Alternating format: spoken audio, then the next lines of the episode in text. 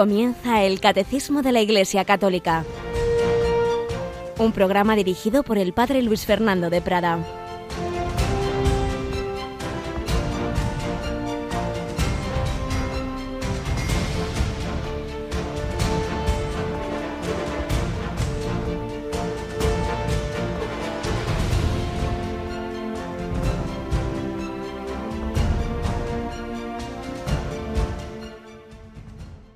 Va ellos, se arrepentirán. Abraham le dijo, si no escuchan a Moisés y a los profetas, no se convencerán ni aunque resucite un muerto. Alabado sean Jesús, María y José, muy buenos días, pero ¿qué estoy leyendo? dirá alguno. Pues el final del Evangelio de la misa de hoy, esa parábola de Pulón y Lázaro, ese pobre leproso al que el rico no atendía, estaba en su vida, estaba en sus banquetes, estaba en vestir bien, encerrado en sí mismo, encerrado en su egoísmo, y ni miraba a ese pobre que estaba a la puerta, solo los perros iban a lamerle las llagas, pero mueren y claro, uno se queda con su egoísmo, se queda encerrado en sí mismo para toda la eternidad, sin Dios, sin los demás, eso es el infierno, y el otro en cambio lleno de ese amor que había en su corazón, está en, aquel, aquella parábola y en aquel momento de la historia. Aún no se había abierto propiamente el cielo, que es con la resurrección de Cristo, pero está en el seno de Abraham. Entonces el rico le dice a Abraham que envíe a Lázaro para que sus hermanos vean que es verdad la vida eterna y todo eso. Y es cuando le dice, le dice a Abraham, no, ya tienen a Moisés y a los profetas, que los escuchen. Y el otro dice, no, no, no, se arrepentirían si va ellos un muerto. Y menuda frasecita que nos dice Jesús a través de esta parábola. Si no escuchan a Moisés y a los profetas, no se convencerán ni aunque resucite un muerto. Bueno, pues así es. En primer lugar, porque ha resucitado nuestro Señor Jesucristo y porque el cristianismo es absolutamente inexplicable sin esa resurrección. Porque si los pobres apóstoles débiles, cobardes, que San Pedro negó al Señor, que todos salieron corriendo, si fue estando él, allí, hicieron eso, iban después de la resurrección a inventarse tal resurrección y a, a conseguir que predicando puestos, ¿no? A conseguir que los mataran. Ya me diré si eso tiene alguna lógica no se convencerán ni aunque resucite un muerto. Pero es que además hay milagros, milagros, muchísimos, miles de milagros en la historia de la Iglesia. Y, y ya con la época moderna de, todas las pruebas científicas, vamos, algunos están, muchísimos, absolutamente eh, certificados, por ejemplo, en la oficina de, de, de, curaciones de Lourdes o en los procesos de canonización. Da igual, cuando uno no quiere creer, no va a creer, no se convencerán ni aunque resucite un muerto. Por eso, Cuaresma, llamada a la conversión. No se trata de que uno sea muy listo para que se convierta, no, se trata de que se abra a la verdad, de que esté dispuesto a cambiar, de que no se aferre a sus vicios, porque no hay peor ciego que el que no quiere ver, no hay peor sordo que el que no quiere oír. Así que pedimos al Señor, pedimos a María, que escuchó la voz del Señor, ella, la esclava del Señor, y a San José, este mes de marzo que tenemos especialmente presente a San José, que nos ayude a escuchar esa voz, a no cerrarnos, a no estar exigiendo milagros que aunque luego lleguen, pues siempre decimos, bueno, bueno, a saber, habrá, ya se explicará, alguna explicación habrá. Así somos. Yolanda Gómez, buenos días, mes de marzo, San José, ¿qué vamos a hacer? ¿Qué estamos haciendo con este santo patriarca? Pues le tenemos en un sitio muy especial en nuestro corazón y en nuestras oraciones. Y eh, hemos estado los domingos rezando esos siete domingos de, San José después de la misa de las diez de la mañana los domingos. Y claro, pues ahora ya se acerca la fecha del día de San José y vamos a comenzar la novena a San José.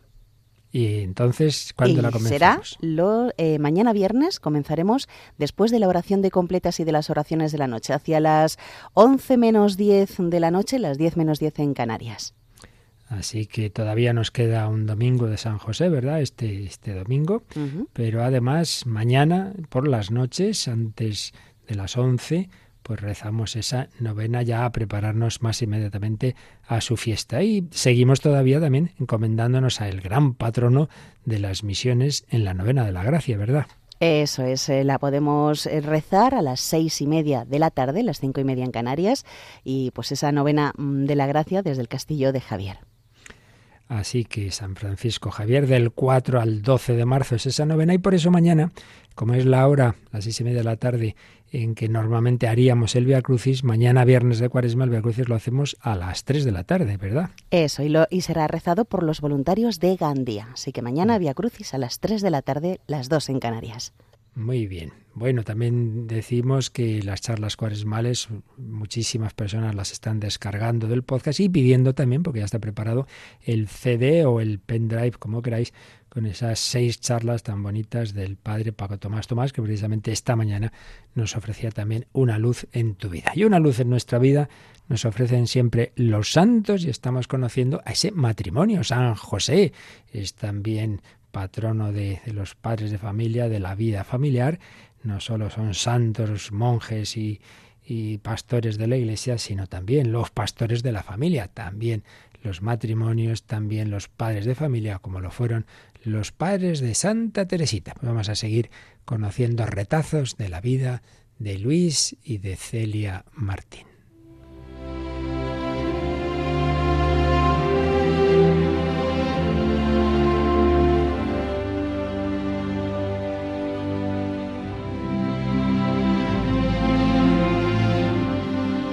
Historia de una familia, la familia de Luis Martín y Celia Guerín. Bueno, hasta ahora lo que hemos ido viendo ha sido un poquito esa juventud de ambos, de Luis y de Celia, como ambos pensaron tener vocación religiosa, como ambos vieron a través de la iglesia que les decía que no, que no era esa su vocación, como estaban ya trabajando, uno como en un trabajo de relojería y joyería y la otra en un trabajo de bordados de alta calidad.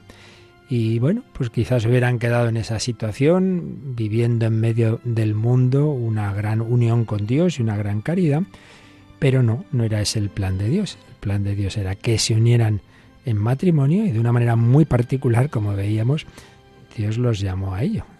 Una luz, una palabra que escuchó Celia al cruzarse en un puente con Luis, fue el inicio de un conocimiento que en muy poquito tiempo, tres meses, dio lugar al matrimonio que hicieron de noche a las doce en la parroquia, porque no querían ahí fastos ni publicidad, sino simplemente eso, unirse en el Señor, una vocación de santidad, pero en la que también hubo etapas y una fase inicial que en nuestro mundo tan tan erotizado puede sorprender y puede llevar a alguno a pensar, bueno, estos eran manías de, de, de, desprecio a la carne. No, no era eso.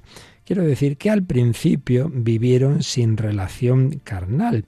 Vivían, pues como la Virgen y San José, con un espíritu de, de santificarse mutuamente. Y de hecho no nos olvidemos que los dos pues habían tenido esa ilusión de ser religiosos. Y bueno, como podemos pensar de la Virgen y San José, pues ambos se ayudaban en ese espíritu y en esa, en esa búsqueda de Dios, pero sin esa necesidad que parece hoy día, que sin eso uno se muere, sin, sin la dimensión propiamente sexual. Sin embargo, pues fue precisamente un sacerdote, un confesor, ya unos meses después de la boda, que les, les estuvo hablando, hombre, de que si no había una razón muy clara, eh, el matrimonio no solo incluye esa dimensión de mutua ayuda, mutua santificación, sino la apertura a la vida. Y ciertamente en Celia, sobre todo, había un gran deseo de maternidad. Entonces vieron ahí la voz de Dios y se abrieron a la vida y por tanto tuvieron esa relación santa, santificada en el matrimonio. Pues sí, pasados diez meses de vida común, esa intervención de un confesor les llevó a realizar de otro modo los deseos del cielo en su matrimonio. Comprendieron, como decía un libro de la época, que la carne es, un, es perdón, que la carne en su lugar no ofusca el espíritu, sino que le sirve. Comprendieron esa misión de ser instrumentos de Dios de cara a poblar el cielo con nuevas personas y que el símbolo concreto de la unión conyugal, expresión acabada del amor sin reservas, y signo sensible de la entrega total que se hicieron de todo su ser, une a Dios nuestro Señor, les une a ellos y como digo, es instrumento para dar hijos e hijas al Señor, que es ante todo lo que buscaban. Qué distinto a los planteamientos hedonistas de nuestra época. No, no, ante todo nosotros pasarlo bien, mejor al principio sin hijos, bueno, luego ya veremos si queremos uno o como mucho dos, qué distinto. Ellos abrirse a que el Señor les enviara santos y tenían en particular la ilusión de, de algún varón que pudiera ser sacerdote. Ellos habían querido ser religiosos, no pudieron ser, pues bueno, que nuestros hijos, que tengamos hijos, que puedan consagrarse a Él. Pues sí, qué revancha, podríamos decir, de la providencia. Eh, no era el plan de Dios que ellos fueran religiosos, pero iban a tener al final, bueno, nueve hijos, murieron cuatro pequeños, pero las cinco supervivientes, cinco religiosas, y una de ellas, una santa increíble, que en su sencillez y en su aparente vida ordinaria lo vivió de una manera tan extraordinaria fue llamada por el Papa San Pío X la santa más grande de los tiempos modernos. 24 añitos en los que se santificó y junto a San Francisco Javier es la patrona de las misiones. Pero no corramos. ¿Cómo va? Fue caminando este matrimonio en esa santificación y en esa apertura a la vida. Hay una carta de Celia, ya claro, bastantes años después, cuando escribe en una ocasión a su hija Paulina, que fue, no sé recuerdo ahora si la primera o la segunda que ingresó Carmelita descalza, y le decía, al tener hijos, nuestras ideas cambiaron algún tanto. No vivíamos sino para ellos, en lo cual cifrábamos nuestra dicha, y en ninguna parte fuera de ellos la hemos encontrado. En fin, nada nos costaba ya. El mundo en nada nos preocupaba. Tal era mi gran compensación. Yo también deseé tener muchos hijos para educarlos para el cielo. Pues qué maravilla, ¿verdad? Su felicidad no estaba como parece a veces a algunos padres. Ay, qué pesadez, ¿por qué habré tenido estos hijos? Ay, esto no es vida la vida de Celia era sus hijos y no fuera de ellos. No buscaban otra cosa. Y ahí está esa alegría y esa felicidad en la entrega, como el Señor se nos ha entregado, como San José y la Virgen se entregaron a Jesucristo. Los esposos Martín hallaron en la vivencia del matrimonio ese centro de equilibrio y manantial de perfección. Y así los deseos de ascensión al estado de la vida religiosa se fueron disipando o, dicho de otra forma, los cumplieron de otra manera. Con ese, en vez de esas penitencias de, que podía hacer, por ejemplo, la hermana de Celia y en el claustro, pues la penitencia de, de, tener esos, esos hijos, de, todos los cuidados que implica un bebé, ¿verdad? Y los sufrimientos que tendrían, porque, como hemos dicho, gran sufrimiento es ver morir a hijos pequeños, sin ninguna duda. Y así, pues, pudieron comprobar lo que tanto decimos hoy día, pero que ellos sin decirlo lo cumplieron, y es que el matrimonio es camino de santidad.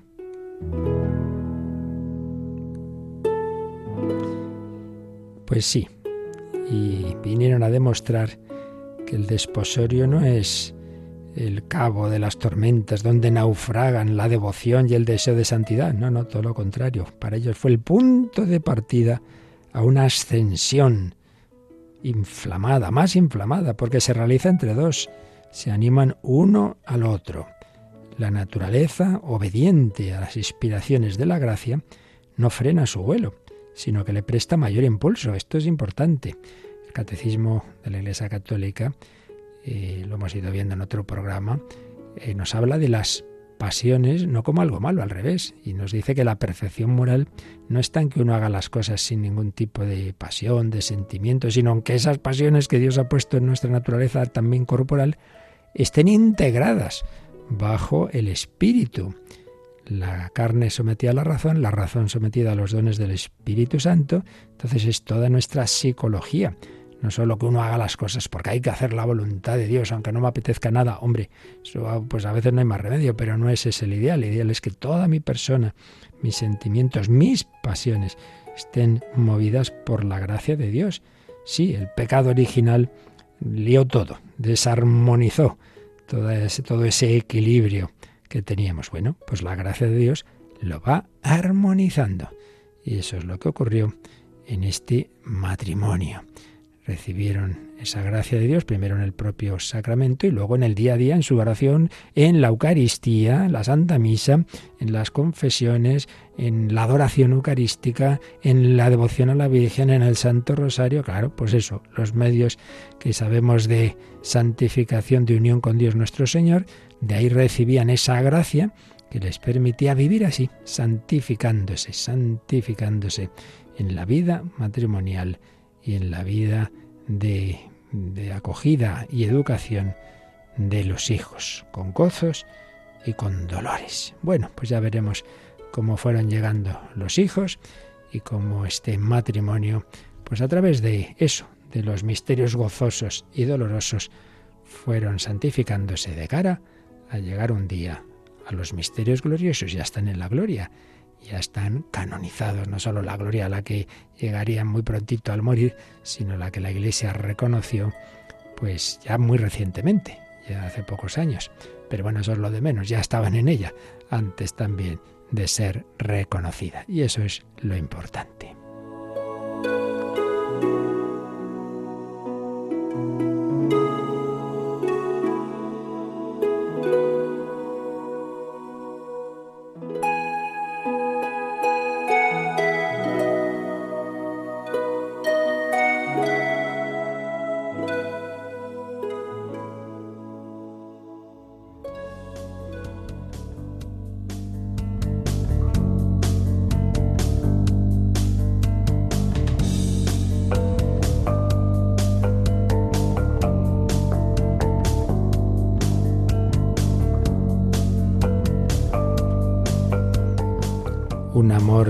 Como decíamos, alimentaban en contacto con el amor de los amores, con Cristo presente en la Eucaristía.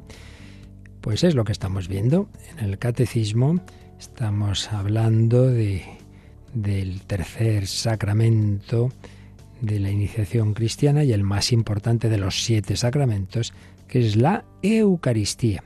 Estamos en el apartado de la Eucaristía en la economía de la salvación y concretamente en el centro de, su institución.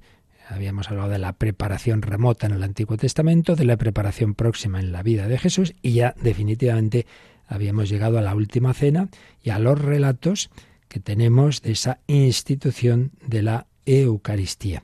Y ayer veíamos cómo eso hay que verlo en el contexto de la Pascua judía, cómo la Eucaristía es el cumplimiento, el cumplimiento, la plenitud de todo lo que se había ido preparando en el Antiguo Testamento en este contexto de la Pascua, de los sacrificios, del camino del Éxodo, el maná, esa alianza que leíamos ese texto de Éxodo 24, cuando Moisés con, con, otros tres compañeros, Aarón y otros dos, y luego los ancianos de Israel suben al monte y ahí se hace esa mm, renovación de la alianza. Dios promete ser el, el Dios de ese pueblo, el pueblo promete obedecerle, se sella la alianza con esa sangre de los animales, sangre que la mitad se esparce sobre el altar que representa a Dios, la otra mitad se es rociada sobre el pueblo.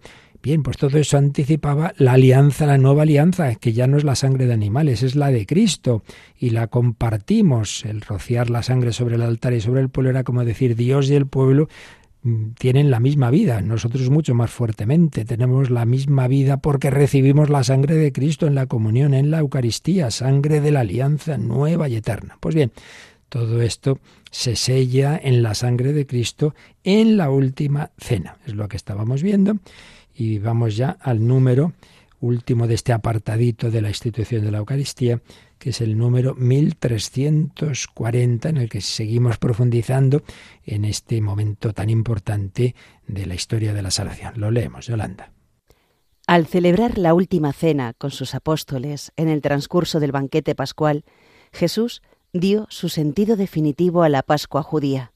En efecto, el paso de Jesús a su Padre por su muerte y su resurrección, la Pascua nueva, es anticipada en la cena y celebrada en la Eucaristía que da cumplimiento a la Pascua judía y anticipa la Pascua final de la Iglesia en la gloria del reino. Bien, pues como veis, aquí repetimos una y otra vez cosas, eh, eso, que, puede parecer que, repetimos, pues sí, repetimos porque Dios repite, porque somos muy duros de mollera para que se nos meta, ¿verdad? Y luego porque a nosotros también nos viene muy bien, se nos vayan quedando las cosas. Podéis ver aquí que hay como todo un, itinerario temporal, eh, momentos clave de la historia de la salvación.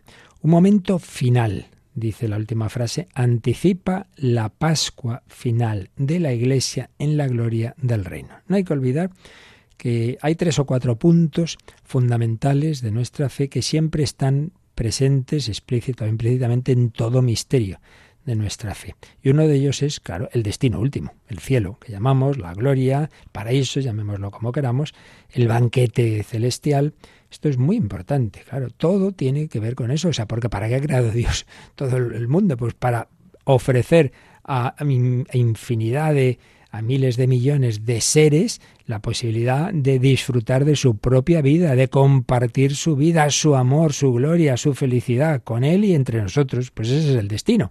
Eso es lo que llamamos el cielo. Pero lo ofrece como un compartir el amor. Y el amor implica eh, que uno quiera, no es un, mero estar en un sitio en que uno se lo pasa bien, no es eso, sino que es eh, esa amistad, esa felicidad de un matrimonio, de una familia, pues con Dios, la familia divina, con la Trinidad, la familia de la Santísima Trinidad, con la Virgen María y entre nosotros. Ese es el banquete final, banquete, banquete. Pascua final de la Iglesia en la gloria del reino. Pero para llegar a ese banquete, nuestro Señor Jesucristo ha hecho antes un banquete aquí en la tierra, nos ha invitado a un banquete aquí en la tierra. Ese banquete es la Eucaristía, porque para llegar al cielo Él tuvo que abrir esa puerta, una puerta que nosotros habíamos cerrado. Porque si hemos dicho que el cielo es esa comunión con Dios, en que libremente uno quiere, sí, quiere ser amigo de Dios, si por el contrario hemos rechazado esa amistad nos hemos separado de Dios, como ocurre por el pecado, el primer grandísimo pecado por sus consecuencias, el pecado original, y ese pecado original que luego su esencia la repetimos en todos los demás pecados, en toda esa historia espantosa de ese río de pecados, de asesinatos, de todo tipo de pecado que hay en la historia, pues nos hemos auto excluido de ese banquete, ya no podemos llegar al cielo.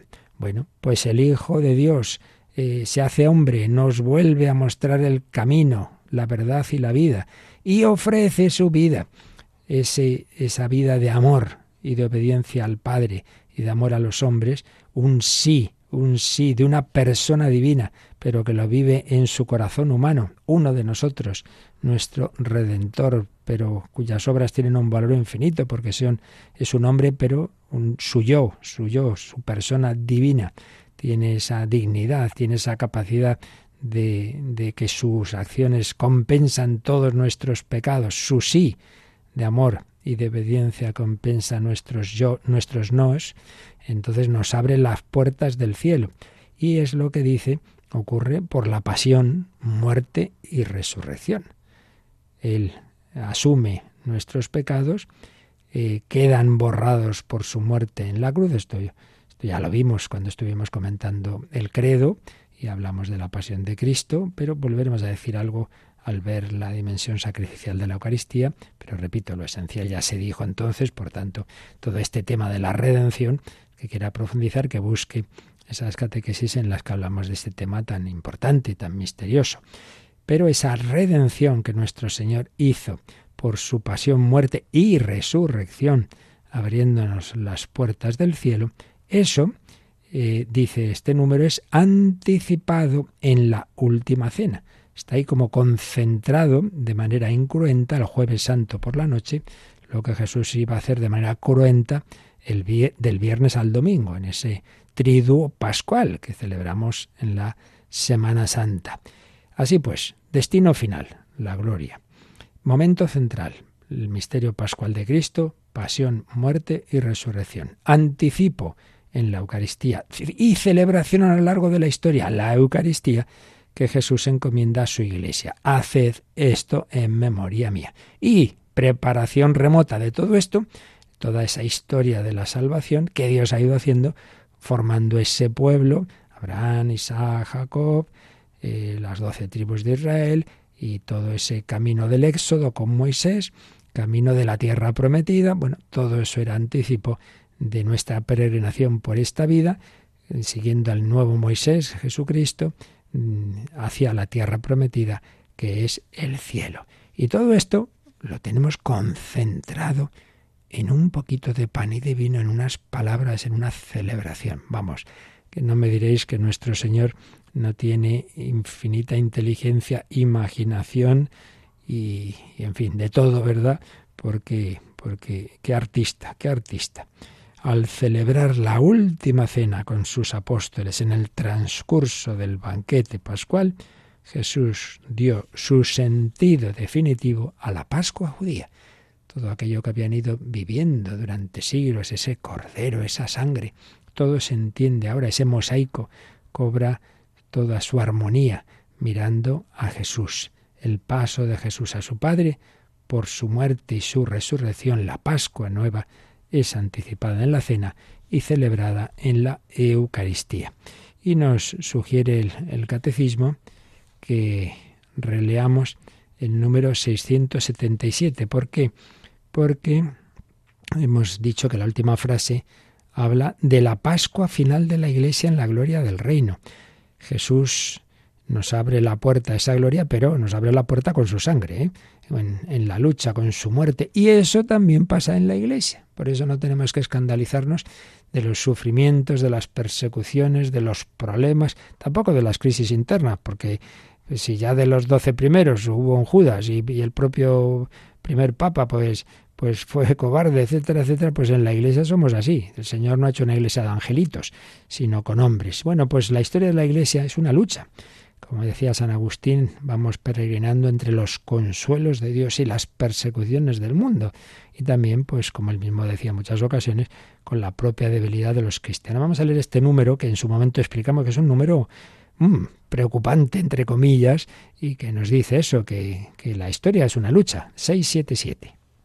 La Iglesia solo entrará en la gloria del reino a través de esta última Pascua en la que seguirá a su Señor en su muerte y su resurrección. El reino no se realizará, por tanto, mediante un triunfo histórico de la Iglesia en forma de un proceso creciente, sino por una victoria de Dios sobre el último desencadenamiento del mal que hará descender desde el cielo a su esposa. El triunfo de Dios sobre la rebelión del mal tomará la forma de juicio final, después de la última sacudida cósmica de este mundo que pasa. Madre mía, qué texto, ¿verdad? Ya lo digo, esto lo explicamos con bastante detalle hace años ya. lo podéis buscar. Esto es lo bueno, que en el podcast miráis el número 677 y ahí nos apoyamos en autores que han estudiado mucho este tema. Pero bueno, lo que nos interesa quedarnos ahora es que frente a esa idea del progresismo ilustrado, moderno, de que por el mero hecho de que vamos avanzando en el tiempo, vamos moralmente a mejor. Oh, parece mentira que pasen estas cosas en el siglo XX, en el siglo XXI. Toma, siglo XXI se mata a la gente y a los inocentes como en el siglo V antes de Cristo o tal. O sea que eso no... Hay progreso en lo técnico, eso siempre, siempre vamos a mejor, pero en lo moral, ¡buh! Hay, pues bien, aquí lo que se nos dice es eso, que, muchas veces, y así lo vemos en la vida de Cristo, la victoria final es precisamente después de que las cosas están muy mal. ¿Cuándo es la victoria de Cristo? ¿Su resurrección? Pues, pues cuando ha muerto, después de morir, claro, y cuando todo parecía perdido, cuando el Señor estaba ya en el sepulcro. Entonces ahí se, se, se da esa victoria final, pero que quede claro que no ha sido porque los apóstoles han defendido al Señor, porque se han portado muy bien, nada, nada, sino cuando humanamente todo estaba más que mal, el Señor actúa. Y, esto es así. Dios muchas veces pues espera, ¿no? Y que nos convenzamos por experiencia de, nuestra debilidad y de que, que seamos humildes, que, que acudamos a Él y actúa cuando Él lo considera oportuno. Muchas veces nos ponemos nerviosos, ay, ay, ¿qué pasa? Que no llega, ¿y por qué el Señor? Bueno, bueno, Él sabrá cuándo tiene que hacer las cosas. En definitiva, que la victoria final está asegurada, pero eso no quiere decir que antes no haya derrotas. De derrota en derrota vamos a la victoria final. Y en la Eucaristía decimos, anunciamos tu muerte, proclamamos tu resurrección. Ven, Señor Jesús, anunciamos tu muerte, que no lo olvidemos. Ay, Dios me ha fallado porque le pedí que se curara y no se ha curado. Toma, anunciamos tu muerte. Chico, hay que participar de la muerte de Cristo. Pero pero no es la última palabra. Todo tiene remedio menos la muerte. Mentira. La muerte tiene remedio. La resurrección de Cristo. Lo que no tiene remedio es el infierno. Eso sí. Eso sí que es definitivo. Pero la muerte eh, tiene remedio en la resurrección de Cristo. Lo importante es vivir, sufrir, gozar y morir en Cristo para resucitar con Cristo. Y todo eso lo tenemos en la Eucaristía. Pues vamos enseguida a seguir comentando un poquito cómo fueron esas palabras, profundizar en esas palabras y en esos gestos de la institución de la Eucaristía, cantando. Hay distintas versiones de, estas mismas palabras que ayer también oíamos, hoy la oímos cantada de otra forma, esa, esa versión del Pange Lingua eh, latino que, que pide eso, que la lengua humana cante este maravilloso misterio de la Eucaristía.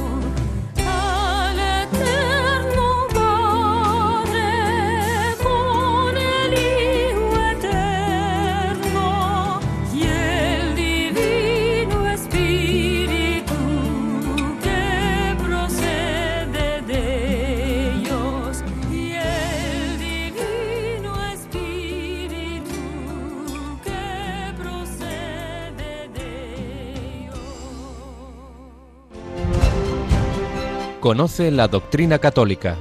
Escucha el catecismo de 8 a 9 de la mañana, de 7 a 8 en Canarias. Y los sábados a la misma hora profundizamos en los temas tratados en el programa en torno al catecismo. Pues bien, vamos a seguir, como en días anteriores, profundizando en esas palabras, en esa institución de la Eucaristía, en lo que dijo Jesús. Ya sabéis que estamos siguiendo una obrita de Monseñor José Rico Pavés, que tiene varias obras sobre estos sacramentos de la iniciación cristiana. gesto, el gesto de tomar el pan, evoca, nos recuerda el inicio de la Pascua judía, cuando el padre de familia pronunciaba la bendición, en hebreo veracá, y distribuía el alimento a los comensales. Tomad y comed esto, esto, se refiere al pan. Esto, esto es mi cuerpo.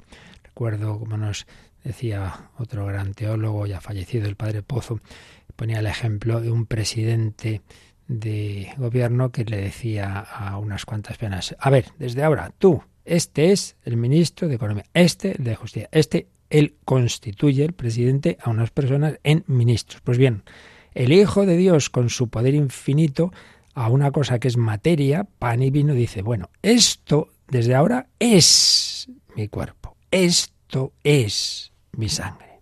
¿Vale? Él puede cambiar la sustancia profunda, aunque la apariencia externa siga siendo la misma.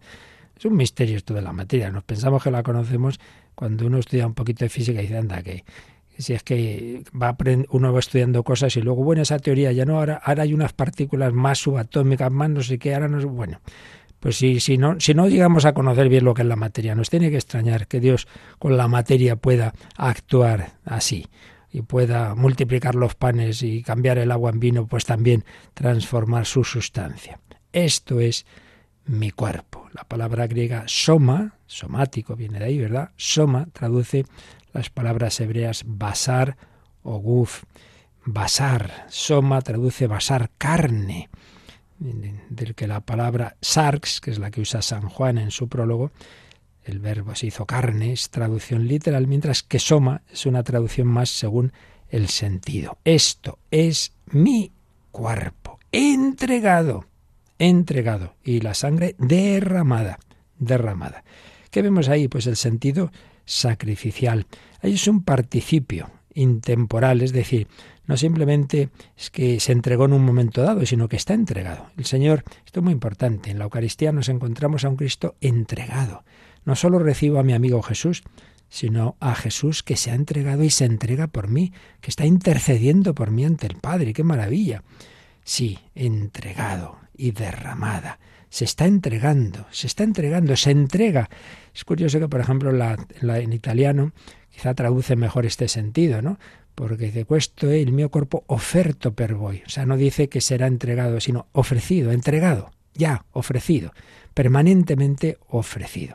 Por vosotros, por. El por y tiene ese sentido que Cristo da su muerte de ofrecerla por nosotros, un sentido expiatorio por nuestros pecados. Bueno, esto aparece muchísimo en todas las cartas de San Pablo. Hay muchísimos ejemplos, muchos. Por ejemplo, vamos a ver, Romanos 5, 8. Mm, dice, a ver dónde lo tenemos, que se me ha ido. Romanos 5, 8. Además, Cristo, cuando nosotros estábamos todavía enfermos, enfermos espirituales, se entiende, en el momento preciso murió por los impíos. A duras penas morirá uno por un justo. Es cierto, por el de buen corazón quizás alguno hasta se atreva a morir, pero en cambio Dios hace resaltar su amor a nosotros por el hecho de que, cuando nosotros éramos todavía pecadores, Cristo murió por nosotros. ¿Veis? El por nosotros cuerpo entregado por vosotros, sangre derramada por vosotros y por todos los hombres. Esto es algo presentísimo en, en, San Pablo constantemente. Cristo ha muerto, Cristo ha resucitado por nosotros. Primera Corintios 15. Os transmití lo que a mi vez recibí, que Cristo murió por nuestros pecados según las Escrituras. Bueno, podríamos seguir y seguir. Sentido expiatorio, por tanto. Dios mismo ha proporcionado la víctima, ya no es un animal, es Él mismo hecho hombre que se ha ofrecido. Dios se ha bajado al hombre para rescatarlo. Y Jesús usaría la tercera copa del ritual de la Pascua judía, lo que se llamaba la copa de bendición, y la pone en relación directa con su sangre que va a ser derramada en la cruz. Recordemos lo que ayer leíamos de Éxodo 24, esa sangre que era esparcida en el altar y sobre el pueblo. Ahora es la sangre del Cordero que quita el pecado del mundo, que es Jesucristo. Carne, sangre, carne, sangre. Por un lado es la humanidad en su totalidad, el hombre entero, pero por otro lado, en esa separación del cuerpo y la sangre vemos que va a haber un sacrificio en el cual, en efecto, va a ser derramada la sangre de Cristo, va a ser derramada. Sangre derramada en remisión de los pecados, sentido expiatorio, como decíamos. Y finalmente, haced esto en memoria mía, que ya hemos explicado un montón de veces. Cuando hablamos de memoria, memorial, la palabra hebrea memorial, no es simplemente acordaos de, ¿eh? acordaos eh, de mí, no es eso, sino que Dios es el que se acuerda, Dios es el que hace presente de forma objetiva, misteriosa, pero real, ese, esa muerte del Señor, ese sacrificio que él hizo, esa muerte y resurrección. No es un mero recuerdo de acciones pasadas de Dios, sino la participación hoy, contemporánea, en lo que sucedió de una vez para siempre, de una vez para siempre. Bueno, pues recordemos, ya lo expliqué el principio de estas catequesis, pero digamos como forma se nos quede como más grabado, que si nos fijamos en esas palabras de la institución de la Eucaristía, podemos ver en ellas esas tres grandes dimensiones de la Eucaristía, sacrificio, eh, comunión y presencia. Sacrificio, entregado, cuerpo entregado, sangre derramada. Eh, comunión, tomad y comed, tomad y bebed. Presencia, esto es mi cuerpo. También después de la misa sigue siendo su cuerpo y por eso se guarda en el sagrario. Y adoramos a Jesús presente en la Eucaristía. Y después, memorial. Haced esto en memoria mía, en ese hacer ese memorial. Jesús está instaurando ese sacramento y les está diciendo a los apóstoles, haced esto. Está en nuestras palabras, digamos, constituyéndolos, ordenándolos sacerdotes, para que ellos puedan decir esas palabras en su nombre. Decimos, sacerdote actúa in persona Christi. No soy, no, soy yo el que hace presente ahí mi cuerpo, no, no. Yo simplemente doy voz a Jesús, digo las palabras de Jesús. Tomad y comed todos del porque esto es mi cuerpo, es Jesús el que hace ahí presente su cuerpo, su sacrificio y que se nos da en comunión banquete sacrificial de la nueva alianza, al que todos estamos llamados a participar, partícipes del sacrificio. Y recordad que hay sacrificios de holocausto y sacrificios de comunión. Sacrificio de holocausto todo se quemaba, se ofrecía a Dios, pero el sacrificio de comunión se comía al menos parte de la víctima. Bueno, pues el sacrificio eucarístico es de comunión porque, en efecto, comulgando, recibimos, hacemos nuestra esta víctima que es Cristo resucitado y vivo. Y ojo, ya anticipo, que ya lo veremos con más calma, pero ya lo digo porque es una pregunta típica, también que, eh, claro, al que recibimos hoy día, evidentemente no se ha muerto. Jesús murió una vez para siempre. Recibimos al resucitado y el resucitado, como es natural, está completo cuerpo y sangre. Quiero decir que aunque hacemos esa consagración separada del cuerpo del pan y del vino, pero claro, el que se hace presente bajo la apariencia de pan es Cristo resucitado enterito, con su sangre.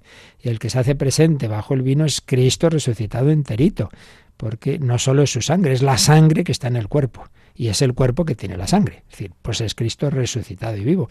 Si no, estaríamos matando a Cristo al consagrar. Aquí está solo el cuerpo sin sangre, o sea que está muerto. O aquí está la sangre derramada. No, entonces, ¿por qué se hace la, por qué lo hizo así el Señor? Bueno, eso preguntémosle a él. Pero vamos, ya podemos intuir que es precisamente para que tengamos ante los ojos el signo de que de hecho físicamente Jesús murió y derramó su sangre por nosotros. Ahora eso no lo hace. ¿Ahora qué hace? Pues el amor. Ya lo explicaremos, pero lo anticipamos, el amor eh, que tenía cuando murió por nosotros, ese amor sacrificial dispuesto a entregarse y que sigue, como digo, con esa actitud de entrega, eso se hace presente en la misa. Pero no es que ahora eh, matemos a Jesús, obviamente. Eso ocurrió una vez para siempre, pero se hace misteriosamente presente en la Santa Misa. Por tanto, esta expresión de que la, Eucaristía es banquete sacrificial de la nueva alianza, creo que resume bastante bien lo que ocurre ahí. Y luego esas tres grandes dimensiones, recordémoslas, por favor, eh, sacrificio, la Santa Misa, comunión, tomad y comed, presencia, esto es mi cuerpo. Y luego el sentido escatológico, todo esto apunta a un banquete final, anunciamos tu muerte, proclamamos tu resurrección, ven Señor Jesús, y dimensión comunitaria, claro, porque esto no es así uno solo, un banquete no estoy yo solito con Jesús, sino que es realmente es una sola misa, la misa eterna y la misa de toda la iglesia, la que celebramos, o sea, son participaciones de la misma misa, todas las los millones de misas que se celebran a lo largo del día en el planeta Tierra, todas ellas son participaciones de, de, de, la que celebra el Señor eternamente, presentando ante el Padre su cuerpo, su sangre, sus llagas. En fin, que esto es un misterio increíble, esto es una maravilla que solo a Dios se le podría ocurrir, sin duda. Pues bien, esto es lo, esencial, claro está que podríamos decir muchas más cosas, pero en el nivel en que nos interesa aquí, de, hombre, de una formación sólida y buena, pero tampoco, claro, vamos a hacer aquí un curso de doctorado, obviamente, pero creo que lo esencial lo tenemos con esto. Y ya el siguiente apartado, todavía dentro de este, de, esta, de este bloquecito de la Eucaristía en la economía de la salvación, han sido Primero, los signos del pan y del vino, como todo esto se fue preparando en el Antiguo Testamento y en la vida de Cristo. Segundo, lo que acabamos de ver ya propiamente la última cena y la institución de la Eucaristía. Y tercer apartadito en este bloque es haced esto en memoria mía. Y aquí es donde llevamos a ver que eso que Jesús hizo en la cena es lo que nosotros hacemos al celebrar la Santa Misa, cumplimos esa palabra que él dijo, haced esto en memoria mía. Y aunque lo explicaremos ya el próximo día, vamos, Yolanda, por lo menos a leer el primer número de este apartado, que es el 1341. El mandamiento de Jesús de repetir sus gestos y sus palabras hasta que venga no exige solamente acordarse de Jesús y de lo que hizo, requiere la celebración litúrgica por los apóstoles y sus sucesores del memorial de Cristo, de su vida, de su muerte, de su resurrección y de su intercesión junto al Padre.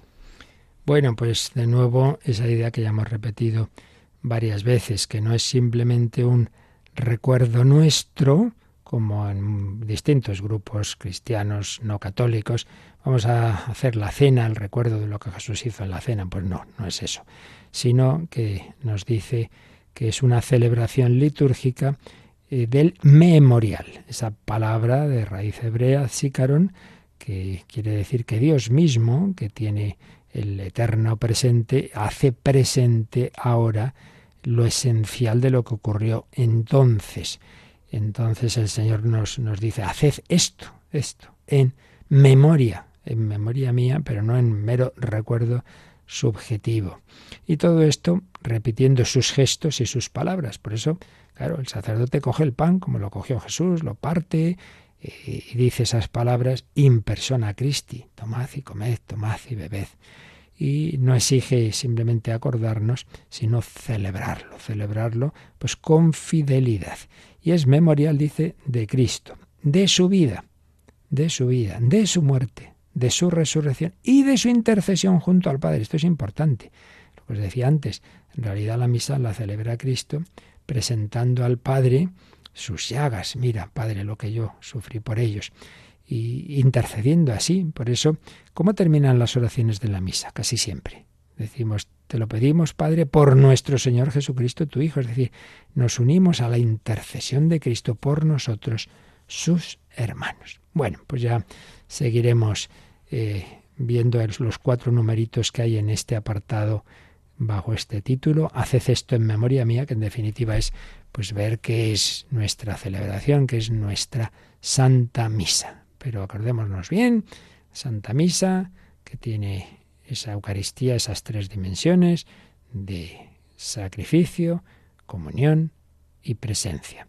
Todo ello en banquete, no es una cosa individualista, sino en fraternidad, y todo ello mirando al banquete escatológico y otras muchas dimensiones, que algo ya mencionábamos eh, cuando veíamos, leíamos algunos números de la última encíclica de San Juan Pablo II, que fue precisamente Eclesia de Eucaristía. Nos quedamos dando gracias a Dios, cantando al amor de los amores, y si tenéis alguna cuestión de este u otros temas, pues nos recuerdan cómo podéis enviárnoslas. Participa en el programa con tus preguntas y dudas. Llama al 91005 9419. 91005 9419. Puedes escribir un mail a catecismo radiomaria.es o escribirnos un mensaje al teléfono de WhatsApp 668 594 383 668 594 383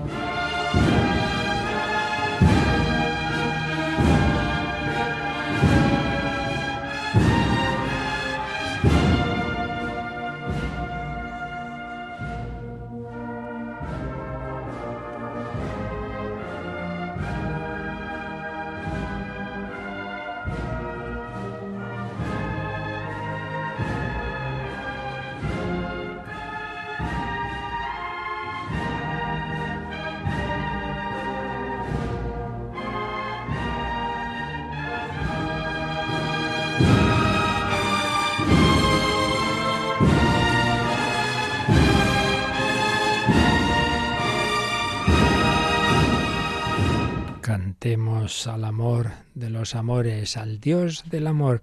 Había habido una llamada hace un par de días o tres porque recordáis que por varias razones no pude hacer el programa en directo estos días pasados y teníamos una reposición de esa parte del credo en que precisamente hablábamos del misterio de Cristo, pues el misterio de que es una persona divina con dos naturalezas, las herejías que ha habido en la historia.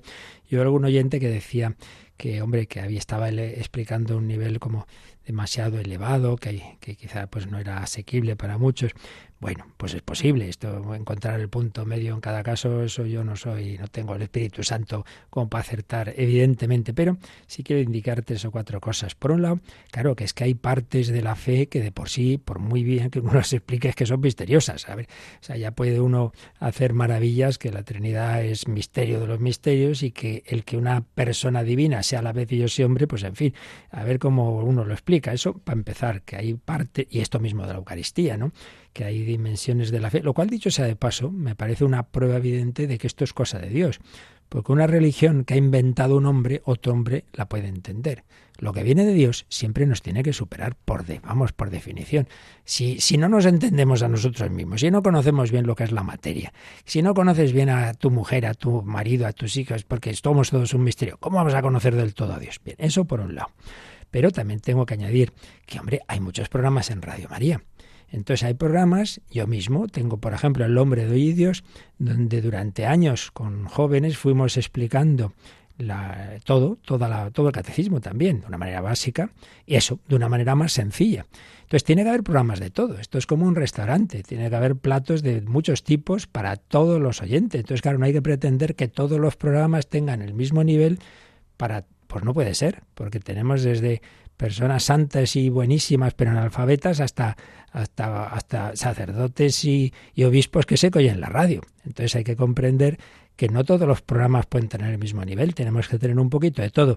Y hombre, pensamos que el programa del catecismo pues es de los que tiene que tener un cierto nivel, sin ser una cosa de doctorado, porque ya más yo no lo soy, pero, pero hombre, sí que lo intentamos preparar a un nivel un poquito. Pero es que luego tenemos, repito, el compendio del catecismo. Ahí se explica más sencillamente, porque también el compendio es más sencillo que el catecismo, ¿veis? Es que ese es el tema. El catecismo de por sí, hombre, tiene un nivel de profundidad y en cambio el compendio es más resumido. Entonces, más sencillo en el compendio, más sencillo en el hombre de hoy y Dios y en otros muchos programas. O sea que no, no puede ser, eh, obviamente, según la materia cambian, hay partes más difíciles, pero luego también hay programas de distintos tipos y por eso uno puede elegir. Pero no va uno a un restaurante y se coge todos los platos, no, coge pues lo que a cada uno le sirve más. Esto es lo que podría decir en general sobre esas cuestiones que siempre se dan, pues claro, tiene que haber un poquito de todo y es imposible que todo ayude a todos. Como yo tengo, veo muchos libros y yo sé que hay libros que me ayudan y otros que, uy, madre mía, esto, esto me cuesta a mí un montón entenderlo, pues no lo leo y ya está. Muy bien, pues seguiremos con este misterio de los misterios, que es la Eucaristía. Hoy, jueves, día eucarístico. Venga, a visitar a Jesús, más que teorías, recibamos a Jesús en la misa, visitémosle en los sagrarios. La bendición de Dios Todopoderoso, Padre, Hijo y Espíritu Santo, descienda sobre vosotros. Alabado sea Jesucristo.